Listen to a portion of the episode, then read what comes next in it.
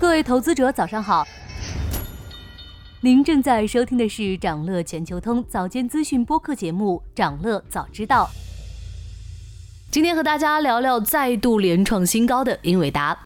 科技巨头英伟达的高光时刻在2024年仍在延续，收盘价连续三个交易日创新高。截至二月五日，英伟达2024年以来股价上涨四成，市值增加近四千九百亿美元。股价表现出众的英伟达被不少华尔街投行看好。美银将英伟达的目标价从七百美元上调至八百美元，而另一家力挺英伟达的机构高盛认为，未来十二个月还能看到百分之二十二的涨幅。英伟达去年走势猛就算了，为什么今年还能更凶？首先得感谢这轮财报集中科技股硬核的财务表现，如亚马逊、Meta、微软等，他们的营收和利润纷纷超出华尔街预期。这些赚到了钱的客户还纷纷表示。要加大在 AI 上的投入。七巨头之四的亚马逊、微软、谷歌和 Meta 四家公司去年第四季度在 AI 方面的资本支出总计四百三十五亿美元，同比增长百分之九。这四家公司都明确表示，为了提升人工智能方面的产出，今年投入规模还会更高。Meta 将二零二四年整体资本支出上限提高到了三百七十亿美元。二零二四刚开年，Meta 就抛出了一枚深水炸弹。三十五万块 H 幺零零的订单，加上已购的囤积六十万块 H 幺零零的超级算力，英伟达仅这两单就从 Meta 这儿拿到两百多亿美元的收入。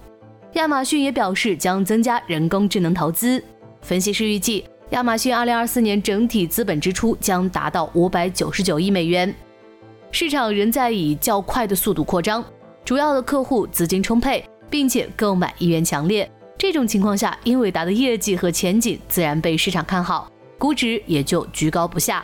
这种大单只是原因之一，英伟达的涨幅和涨势都有较强的持续性。这种情况需要多种因素的合力促成。一月，英伟达还宣布推出了拥有生成式 AI 功能的桌面端 GPU，在 AI 组件和软件服务上也有一些进展。从新的 GPU 发布之后，英伟达开启了又一轮的上涨。而最近，英伟达还获得了一个大订单，客户是印度的 Yota。Yota 算得上是豪客，一出手就是一万六千块 GH 二零零 GPU，价值五亿美元，并且这位豪客上年还买过一万六千块 H 幺零零 GPU，交付时间是今年七月，两笔订单共计十亿美元。虽然和硅谷的科技巨头相比，Yota 的订单并不足以让人震撼，但这表明英伟达正在拓展海外新市场。而且这部分市场刚好可以弥补部分中国市场的损失。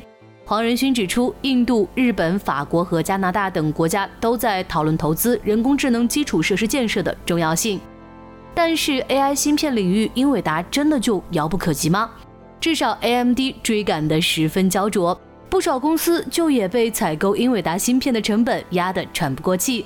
OpenAI 下场自言，正在和其他芯片商接触。而将支付给英伟达两百多亿货款的谷歌也自研了 TPU，完成部分功能的替代。不可否认，现在英伟达仍是市场上炙手可热的公司。英伟达具备先发优势，整个应用生态和研发流程诸多环节都很顺畅，这个让对手很难追平最新的芯片。这也是市场愿意给出极高预期的原因。